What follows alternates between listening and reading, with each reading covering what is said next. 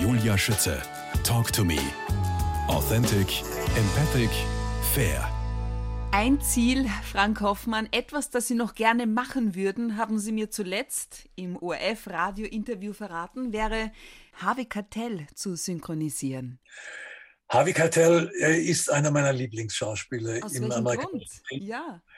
Ähm, ja, weil ich, ich habe den für mich entdeckt. Und der ist nicht, gehört nicht zu den Gefeierten wie Robert De Niro zum Beispiel, den ich auch außerordentlich schätze. Äh, äh, aber, aber Harvey Keitel fällt mir, wann, wo immer der auftritt, fällt er mir als Schauspieler auf, äh, weil er auch als Schauspieler, er ist einer von dieser bescheidenen Sorte. Er, er, er verschleudert seine außerordentlichen Fähigkeiten nicht, Mhm. sondern er geht behutsam damit um. Sein ganzes Auftreten ist bescheiden Äh, und das schätze ich sehr. Das liebe ich geradezu, wenn Menschen, also ich, äh, oder wenn wir es von der anderen Seite sehen, ich schalte immer ab, wenn Menschen anfangen, äh, sich selbst zu feiern. Mhm. Der Bohlen zum Beispiel ist für mich ein rotes Tuch. Ähm, äh, Und es gibt so eine ganze Reihe von Leuten, die so bei Gelegenheiten ihre eigene Persönlichkeit äh, so feiern. Das ist mir äh, körperlich zuwider. Und da gibt es ein paar Leute, die also durch ihre Bescheidenheit noch mehr glänzen, als sie es täten, wenn sie sich selbst feiern würden. Hat es denn jetzt schon geklappt mit der Synchronisation? Nein, nein, das hat nicht geklappt. Aber äh, ich freue mich, dass Sie mich darauf ansprechen. Äh, Harvey Keitel, ja, ja, das ist, ist, ist eine große Leidenschaft, den äh, auf der Leinwand zu sehen. Es gab eine Schauspielerin am Burgtheater, die ich aus dem gleichen Grund verehrt habe, wie kaum jemanden in meinem Berufsumfeld. Das war die Alma Seidler. Ja. Die Alma Seidler war eine Schauspielerin, die auf der Bühne eine un, einen unheimlichen Sog und eine unheimliche Verdrängung äh, erreichen konnte. Und dann ist sie aus dem Burgtheater gegangen. Ich bin 1967 ans Burgtheater gekommen, wie ich schon gesagt habe. Und da standen nach den Vorstellungen, stand der ganze Raum vor dem Portier im Burgtheater äh, beim Künstlerausgang stand voll mit Autogrammjägern und Jägerinnen. Und man wurde da aufgehalten und musste dann meistens äh, noch zehn Minuten oder Viertelstunde mindestens oder 20 Minuten Autogramme schreiben. Und äh, mir ist es einmal passiert, das war nämlich diese, äh, diese Veranstaltung mit Nathan der Weise, mit dem Attila, äh, worüber wir vorhin gesprochen haben, als der Attila mir das Du-Wort angeboten hat. Ich komme gleich darauf zurück. Äh, da war ich dann anschließend, äh, bin ich nach Hause gegangen und musste natürlich beim Portier hinaus. Und da standen die Leute und haben die Autogramme äh, von mir abgefordert. Und äh, dann kam eine Frau raus äh, mit einem Kopftuch und ging durch die Leute durch, bis jemand plötzlich gesagt hat, nachdem sie schon längst raus war aus der Türe, war das nicht die Seidler? Und dann sind alle hinter ihr her, die haben sie erst nicht erkannt. Die Frau hatte eine derartige Art und Weise, sich, wie soll ich das nennen, die hatte eine innere Wandelbarkeit. Ja, ich weiß, was Sie Auf der. Bühne, auf der Bühne war die eine völlig, Mhm. hatte die plötzlich einen völlig anderen Glanz, als wenn sie privat war und nach Hause gegangen ist. Da war dieser Glanz, den hat sie sich irgendwie in der Garderobe abgeschminkt. Ich weiß nicht, wie das gegangen ist, aber jedenfalls war die äh, Alma der Idealfall einer Schauspielerin oder eines Schauspielers für mich. Mhm. Jedenfalls einer Berufskollegin von mir. Und was Und- ist jetzt mit dem Attila Hörwiger und dem Du-Wort? Erzähle ich gleich. äh, der Attila Hörbiger und ich, wir hatten, er als A- Nathan und ich als Tempelherr, wir hatten einen Auftritt von unterhalb der Bühne. Da war von wir kamen von der Unterbühne und die Treppe war so gestaltet, dass wir, wenn wir den Treppenkopf erreicht haben, standen wir auf der Bühne, Mhm. sichtbar für das Publikum auf der Burgtheaterbühne. Und äh, als wir unten auf den Auftritt gewartet haben, hat der Attila, wir haben irgendwie über was gesprochen, ich weiß nicht worüber, legte der mir die Hand auf die Schulter und sagt, weißt was, du bist der klasse Bursch, sag Attila zu mir. Und da war ich so verstört, dass ich auf die Bühne kam mit dem Attila und eigentlich hätte anfangen müssen, einen Dialog, und mir ist nichts eingefallen, oh aber gar Gott. nicht. Oh mein Gott. Und da hat, das war das einzige und erste Mal, dass der Attila mir aus der Patsche geholfen hat. Sonst musste ich öfters ihm soufflieren, aber da hat er mir aus der Patsche geholfen. Und die ganze Szene fand bei mir wie in Trance statt. Äh, Attila hat mir das Du angeboten. Das war für mich mehr als ein Ritterschlag. Ich habe mich selten so geehrt gefühlt wie zu diesem Zeitpunkt. Ja. In, in, in meinem ganzen Leben. Eine große Liebe in Ihrem Leben ist der Jazz. Ja. Woher kommt das überhaupt? Also ich habe es ja schon erzählt, ich bin in Heidelberg in die Schule gegangen und habe in Heidelberg das Gymnasium besucht. Und Heidelberg äh, war das Hauptquartier der amerikanischen Streitkräfte in Europa. Die American Forces in Europe. Und das hatte zwei Folgen für mich. Einmal Basketball, eine typisch amerikanische Sportart, und zweitens Jazz. Und da gab es in Heidelberg ein Jazzlokal, das hieß, hieß Cave 54, Cave Keller auf Französisch, Cave 54, äh, nach dem Entstehungsjahr 54. Da durften an, das war ein sich an Studentenclub, aber ich hatte mir auf irgendeine Art und Weise hinterlistigerweise als Schüler schon den Zutritt dort verschafft und durfte als Schüler dort schon hinein und saß dort und da kamen sehr oft amerikanische Jazzmusiker, äh, die in der Seventh Army Band waren, die war in Frankfurt stationiert und Frankfurt und Heidelberg sind gerade mal 80 Kilometer auseinander. Und die sind oft in dieses K54 gekommen und haben in äh, Heidelberg musiziert, weil sie wussten, da ist ein großer, äh, ein großer Jazzkeller. Und der war damals hip in Deutschland. Und da spielten sie alle, also spätere Größen wie der Pianist Cedar Walton, äh, der Bassist Leroy Vinegar, ein zwei Meter Riesen, Riesenmensch, mit Händen, die waren so groß wie, wie äh, Toilettdeckel. Äh, äh, dann der, äh, der, Schlagzeuger Lex Humphreys, äh, Chet Baker, der, der Trompeter, der öfters kam, weil er nicht mehr nach Amerika durfte, der lebte in Holland und kam auch nach Heidelberg und hat dort gespielt. Und vor allem gab es natürlich die Heidelberger Stadthalle, wo öfters Jazzkonzerte stattfanden. Und dann war anschließend, waren anschließend diese Musiker, weil sie von dem äh, äh K54 wussten, sind dann, nachdem sie ihren Auftritt auf, in, der, in, der, Stadthalle absolviert hatten, sind dann in das KAF gekommen und haben dort noch einmal äh, eine Jam-Session ah. gespielt. Und da war ich natürlich ständig. Das war auch der Grund, weshalb ich angefangen habe, Gitarre zu studieren. Sonst wäre ich nicht auf die Idee gekommen. Und ich habe natürlich äh, auf, dem Konservatorium in Heidelberg äh, musste ich äh, klassische Gitarre spielen zunächst, also studieren, weil die keine Jazzabteilung hatten. Aber ich habe dann später natürlich, deshalb äh, wurde ich dann zum Rhythmusgitarristen.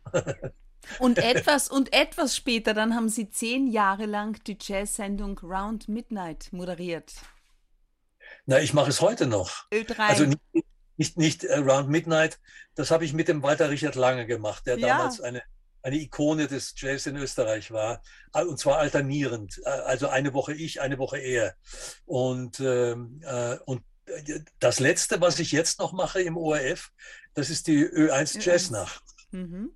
Ö1 Jazznacht, denn der Ö3 hat ja Jazz damals, als die aus dem Funkhaus ausgezogen sind und nach Heiligenstadt gegangen sind, haben die ja den Jazz nicht mitgenommen. Und das ist dann bei Ö1 geblieben und da mache ich also nach wie vor die Jazznacht. Und die, die nächste Jazznacht ist der 26. Dezember. Da mache ich eine, eine äh, zwei Stunden lang fülle ich damit, dass Jazzmusiker, große Jazzmusiker äh, Weihnachtslieder äh, äh, auf ihre Art und Weise spielen. Oh. Also Oscar Peterson äh, oder Michael Brecker oder äh, wer auch immer, Coleman Hawkins oder äh, ich weiß nicht. Also es gibt ja, es gibt Barbara Dennerlein. Es gibt eine ganze Reihe von großartigen Jazzmusikern, die Weihnachtslieder spielen und natürlich auf ihre eigene Art und Weise interpretieren. Und das kommt, das werde ich zwischen das werde ich am, äh, 26. Am Dezember. Ja, 26. auf 27. 27. in der Früh zwischen drei und fünf mhm. mache ich die. Das, man kann das aber natürlich, man muss nicht live dabei sein. Man kann das sieben Tage im ORF noch nachhören. Radiothek, genau so ist ja. es. Herr Professor Frank Hoffmann, wenn ich eines Tages aus dem Burgtheater ausscheide, dann will ich mich in der Toskana niederlassen. Haben Sie sich immer gedacht. Fast ja. es geklappt. Südburgenland ist ja. es geworden. Südburgenland ist es geworden. Warum? äh, also ich hatte eine ganze Reihe von Freunden und Bekannten, die sich äh, in der Nähe von San Gimignano niedergelassen oh, hatten. Schön. Ja, ja. und da wollte, ich also, da wollte ich also auch hin. Nachdem ich wieder äh, mein lieber Freund äh, Wolfgang Ambros gesagt hat, wenn von Burgtheater auch jankerst.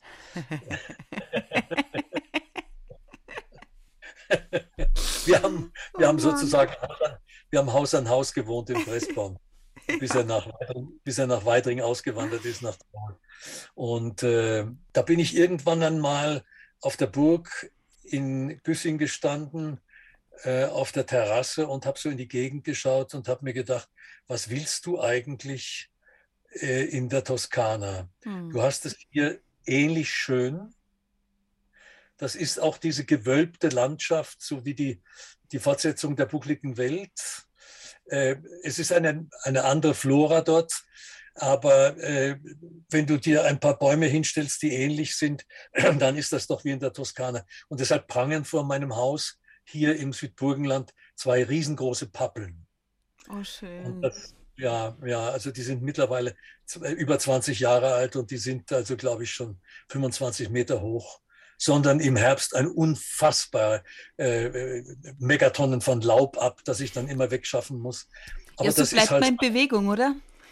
Aber wie? Aber, aber wie? wie? Ja, Herr Hoffmann, weil Sie sagen 20 Jahre, herzlichen Glückwunsch auch zu 20 Jahre Theatersommer Güssing.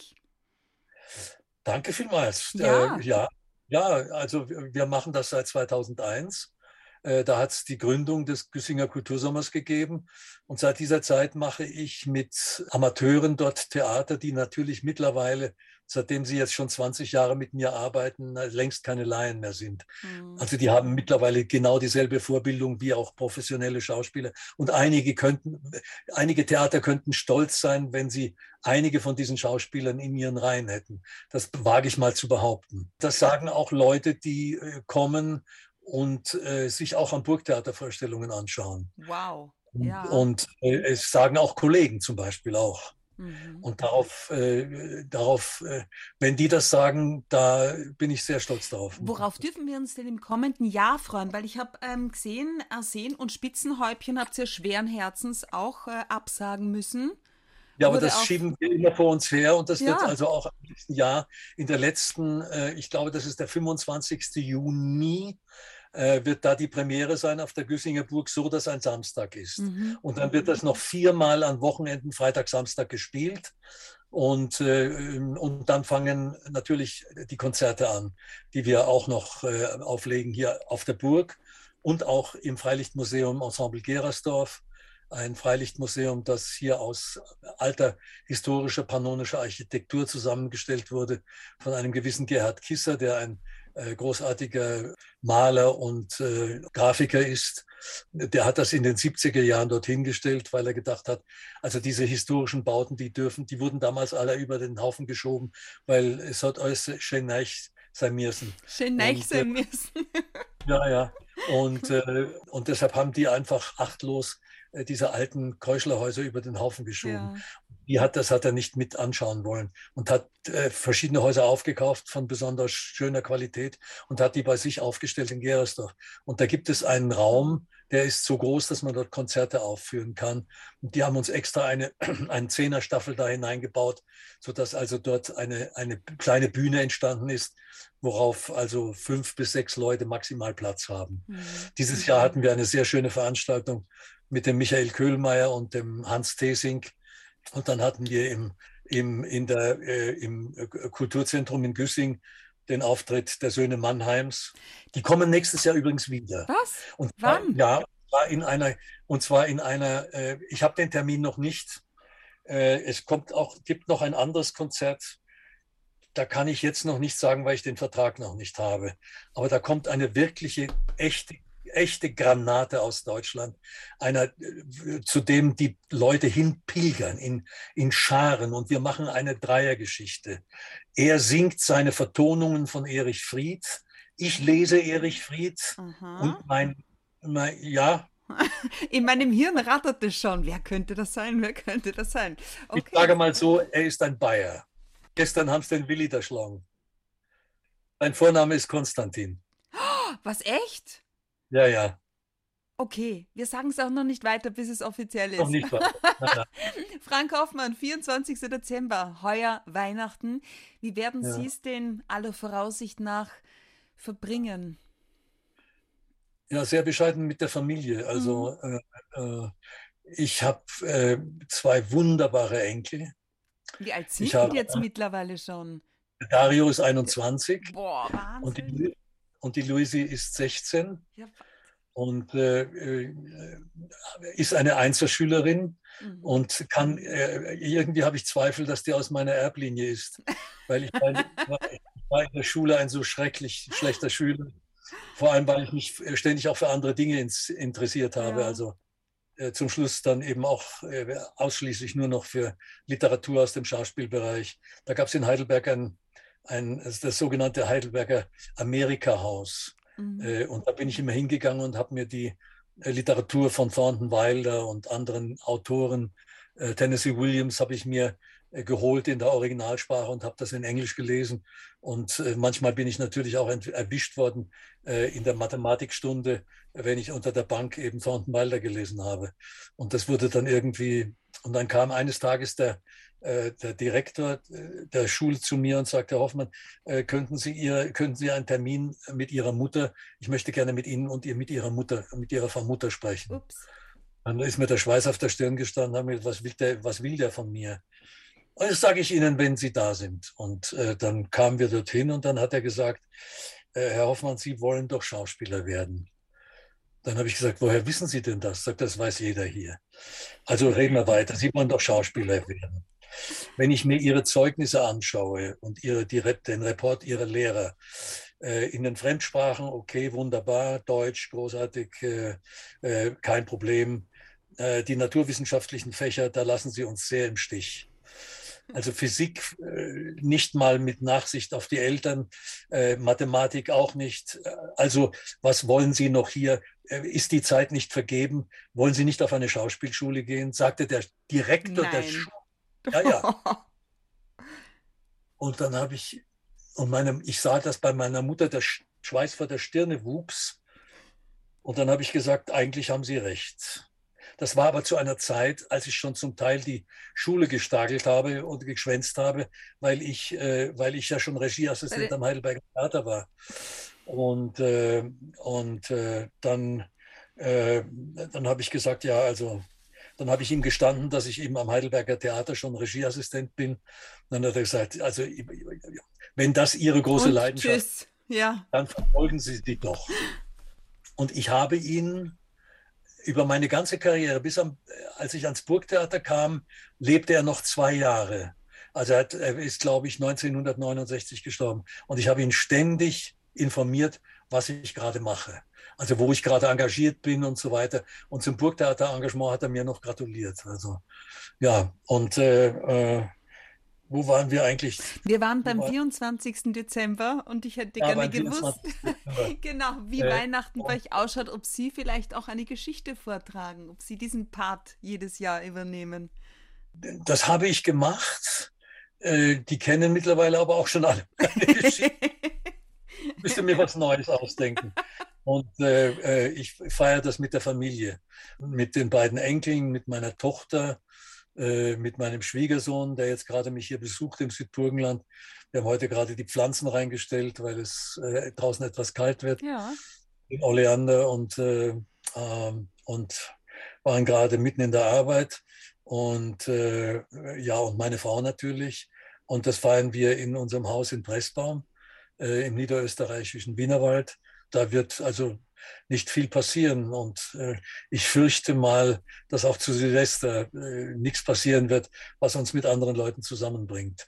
Weil meine Frau, so wie ich, ich bin als Diabetiker vorgeschädigt sozusagen. Mhm. Und meine Frau ist äh, durch eine äh, Krebsoperation natürlich auch vorgeschädigt und äh, der allerdings äh, verkapselt war und nicht gestreut hat, zu unser aller Glück. Bleibt gesund, das ist das Wichtigste. Das werden wir versuchen und ich äh, äh, versuche noch eine Weile der Bühne treu zu bleiben. Frank Hoffmann, was werden wir denn jetzt hören, abschließend? Eine Geschichte, die mir sehr am Herzen liegt, die heißt Märchen vom Auszug aller Ausländer. Das ist sozusagen, ja, aber ich sage nicht viel dazu. Das ist eine Stellvertretergeschichte. Man merkt das schon am Titel vom Auszug aller Ausländer. Alles, was ausländisch ist, verlässt Österreich. Äh, nämlich auch die Südfrüchte, mhm. nämlich auch äh, die Gewürze, die man zu Weihnachten braucht, nämlich auch das Öl, das aus dem Nahen Osten kommt. Herr Professor Frank Hoffmann, ich bedanke mich vielmals für Ihre Zeit, die vielen Einblicke in Ihr Leben. Ich wünsche Ihnen und der Familie alles Gute, schönen Advent und schöne Bescherung. Danke vielmals. Dasselbe Ihnen und Ihrer Familie auch. Bleiben Sie gesund. Und vielleicht hören wir uns mal wieder. Märchen vom Auszug aller Ausländer. Es war einmal etwa drei Tage vor Weihnachten spät abends. Über den Marktplatz der kleinen Stadt kamen ein paar Männer gezogen.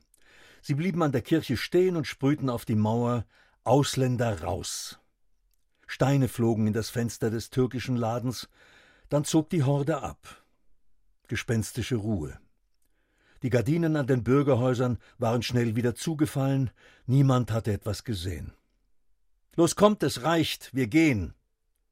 Wo denkst du hin? Was sollen wir denn da unten im Süden?